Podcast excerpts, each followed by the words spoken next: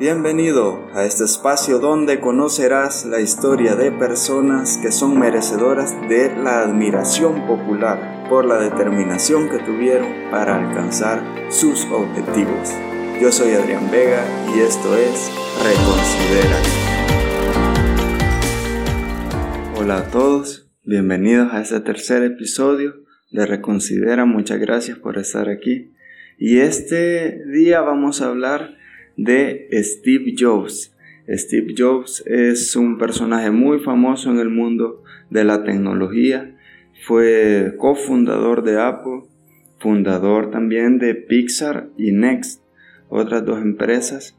Eh, recibió la Medalla Nacional de Tecnología por el presidente Ronald Reagan. También recibió en el 2004 el premio al visionario en los Billboard de entretenimiento digital y en el 2007 fue nombrado la persona más poderosa del mundo en los negocios, entre muchos otros reconocimientos que obtuvo este gran personaje. Y vamos a empezar a describir la vida que tuvo Steve Jobs y les cuento que él al nacer fue dado en adopción debido a que su madre biológica no consideraba tener lo necesario para sacarlo adelante. Entonces ella eh, lo dio en adopción con la condición de que la familia que lo recibiera le garantizara la universidad. Y eh, la familia aceptó, ¿verdad? Y pues llegado el momento así fue. Asistió al Reed College, que es una universidad en Portland, pero asistió ahí por por poco tiempo, pero ahí aprendió cosas muy importantes que le iban a servir en su futuro. Incluso él mismo lo destacó en un discurso que dio en la graduación de la Universidad de Stanford en el 2005, la cual de verdad todo el mundo debería de ver porque deja unos mensajes impresionantes la verdad que allí él habla de, la filosofía que él tiene de vida, que él tenía de vida. Y pues me voy a detener un poco acá. Él la dividió en tres partes, dividió en tres partes ese discurso. Y la primera idea en la cual él basaba su vida, él la llama conectando puntos. En esta, él explica que las experiencias y los aprendizajes que vamos adquiriendo a lo largo de la vida son herramientas con las cuales construimos nuestro futuro y lo vemos claramente cuando echamos un vistazo al pasado. Y acá voy a retomar el hilo de, la historia de su vida para explicarlo. Él al iniciar Apple y en el proceso de desarrollo de la primera máquina que ellos iban a lanzar a la venta, que se llamaba Macintosh, él implementó detalles como por ejemplo el estilo de la letra, cosa que en esa época hizo toda la diferencia porque era distinto a lo que comúnmente se veía en los artículos tecnológicos. Por lo general siempre se tenía el estilo como de una máquina de escribir. Entonces el implementar fuentes eh, distintas tenía un atractivo visual importante.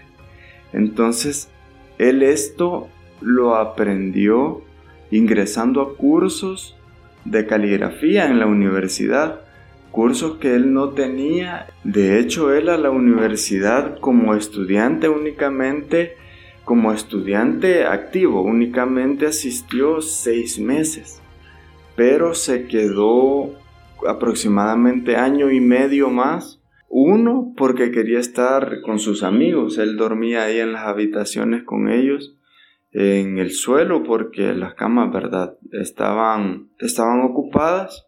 Y dos, porque él quería seguir asistiendo a cursos que le llamaban la atención. Y uno de ellos fue el de caligrafía que les menciono, en donde él aprendió todo este tema de las fuentes, los espacios entre las letras, los estilos, cosa que implementó muy bien. Pero que en ese momento no tenían una aplicación real en su día a día, pero llegada la oportunidad fue un conocimiento valioso. Y de eso es que va la, idea de conectando puntos.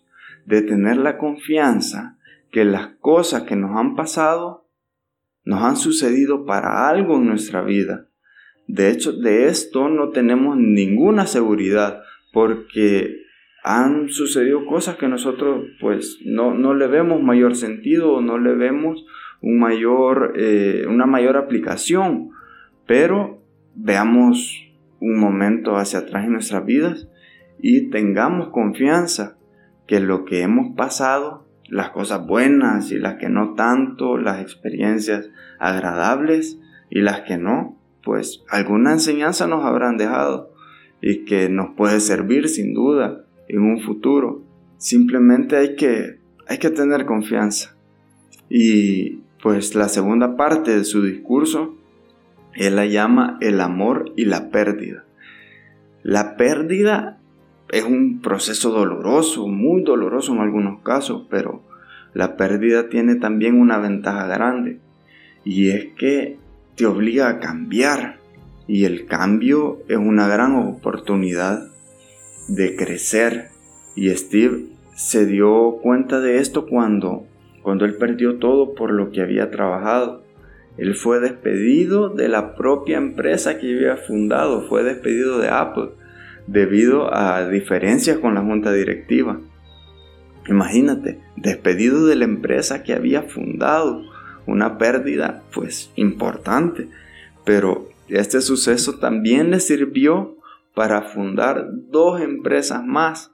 Fundó Pixar, que es una empresa pues famosa por la animación digital, y fundó Next. Lo hizo en un periodo de cinco años tiempo en el cual Steve Jobs reconoce como, como de los periodos más creativos de su carrera, pero sin duda esto no hubiese sido posible sin el amor hacia lo que hacía. El amor fue el combustible que lo sacó adelante después de ese revés y él lo destaca mucho en el discurso porque él dice de que él cuando fue despedido todavía sentía esa hambre de crecer, sentía esas ganas de, superarse en su campo, sentía ese amor hacia lo que hacía y eso fue lo que lo sacó adelante. Y la tercera parte del discurso, él se refirió a la muerte. Es impresionante cómo, cómo abordó este tema usando esta palabra como un motivador. Cuenta que cada mañana él se veía al espejo y se preguntaba, si este fuera el último día de mi vida, ¿haría lo que voy a hacer ahora? Y si la respuesta era no por varias veces seguidas, era un indicador que algo tenía que cambiar porque no estaba siendo feliz. Y es que cuando se es consciente, pero consciente de verdad, de que todos nos vamos a morir, disculpen el fatalismo, pero es allí donde desaparecen las cosas superficiales y, quedan las más importantes porque cuando somos conscientes de que el tiempo se acaba, deja de importar la opinión de los demás, deja de importar las críticas, la vergüenza y solo queda lo que realmente es importante, pues, y es que es para mí disfrutar de lo que tenemos y tratar de avanzar lo más que podamos hacia lo que tenemos como un ideal. A mí me pareció una idea muy poderosa para ponerla en práctica y esa idea rondó en su cabeza después de que, de que él vio una frase escrita en una pared una vez que decía, si vives cada día como si fuese el último, un día vas a tener razón. Y pues es una frase que, suena a lo mejor un poco cómica, pero con mucho, mucho, mucho sentido, porque es en la muerte donde encontramos en realidad ese despertar del letargo que muchos tenemos de pensar de que vamos a ser eternos o de postergar las cosas. Como les repito, es un discurso que de verdad encarecidamente los invito a verlo porque te deja, te deja ideas bastante, bastante importantes para el desarrollo de tu día a día. Voy a hablarles ahora de la capacidad de liderazgo y de reinvención que tuvo Steve Jobs en, en lo largo de su vida o a lo largo de su vida.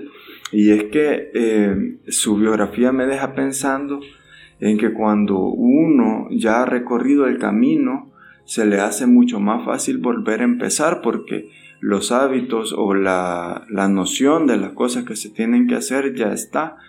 Y esto lo digo porque, bueno, él es cofundador de Apple junto con Steve Wozniak y él pues crea básicamente un imperio del cual después él tuvo que volverse a levantar después del duro golpe que tuvo, pero ya con la experiencia que le había dejado el proceso anterior y crea otras dos empresas exitosas. Y él vuelve a Apple después de que, después de esos cinco años, Apple se encuentra en una situación complicada en la cual necesita reinventarse para poder seguir subsistiendo. Entra en un estado como de, estancamiento incluso, yéndose a la baja. Entonces, pues deciden comprar la empresa Next, paradójicamente empresa que había fundado Steve Jobs y por la cual él regresa al, a Apple. Entonces ahí él vuelve a tomar el control de, su empresa y la vuelve a sacar a flote con sus ideas innovadoras. Pues tiene, de hecho tuvo muchísimo valor para implementar las cosas porque fueron cosas muy visionarias en su momento, fueron cosas que no se habían visto y cosas con las cuales tuvo que arriesgarse. Pero este, este arrojo o este, este valor que tuvo para lanzar sus ideas, para convertirlas en producto, le dieron sin duda resultados con creces y todos lo vemos ahora con, con los resultados que muestra la empresa Apple.